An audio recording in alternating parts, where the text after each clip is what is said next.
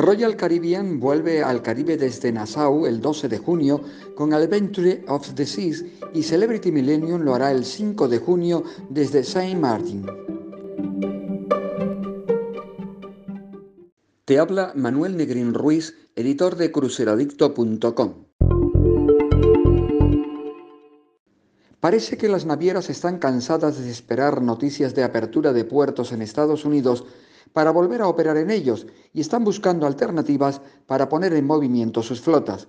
Así, la naviera Royal Caribbean International acaba de anunciar su regreso al servicio en América con una serie de itinerarios de siete noches a bordo del Adventure of the Seas desde el nuevo puerto base de Nassau, Bahamas.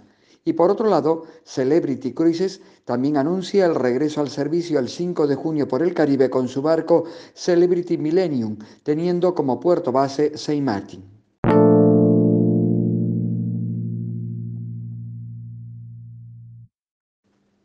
Michael Bailey, presidente y director ejecutivo de Royal Caribbean, ha señalado, estamos emocionados de volver a ofrecer unas vacaciones inolvidables en el Caribe de forma gradual y segura. Las vacunas son claramente un cambio de juego para todos nosotros y con la cantidad de vacunas y su impacto creciendo rápidamente, creemos que comenzar con cruceros para huéspedes adultos vacunados y tripulación es la elección correcta.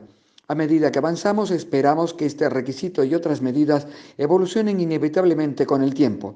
La oportunidad, continuó diciendo Michael Bailey, de tener un puerto base en las Bahamas es un testimonio de los tremendos socios que el gobierno y la gente de la nación insular han sido para nosotros durante más de 50 años.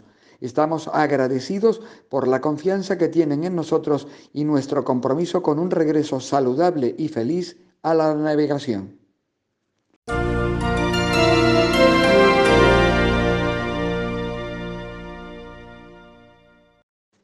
Hablemos de itinerarios. En Royal Caribbean, los nuevos cruceros para este verano 2021 de siete noches son la continuación de meses de exitosos viajes con el Quantum of the Seas en Singapur y el reciente anuncio del Odyssey of the Seas por el Mediterráneo desde Haifa, Israel.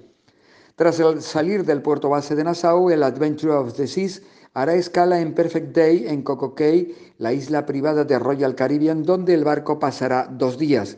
Otras escalas incluyen Gran Bahama y Cozumel, donde la compañía solo permitirá que los viajeros salgan del barco en excursiones en tierra organizadas por Royal Caribbean. Los itinerarios están programados actualmente desde el mes de junio y hasta agosto. Toda la tripulación será vacunada y los viajeros deberán mostrar prueba de una vacuna COVID-19. Los menores de 18 años necesitarán una prueba de PCR negativa. Entre las principales novedades a bordo del eh, barco de Royal está la aplicación del sistema de reunión electrónica de la naviera que permitirá a los pasajeros asistir al simulacro obligatorio el primer día de crucero desde su camarote o bien utilizando un dispositivo móvil de forma individual.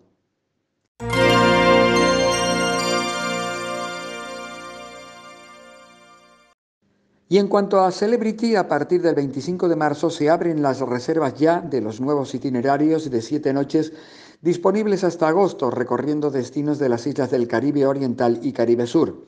El barco Celebrity Millennium navegará con tripulación vacunada y solo estará disponible para pasajeros adultos vacunados y para niños menores de 18 años con un test negativo de 72 horas anteriores al embarque.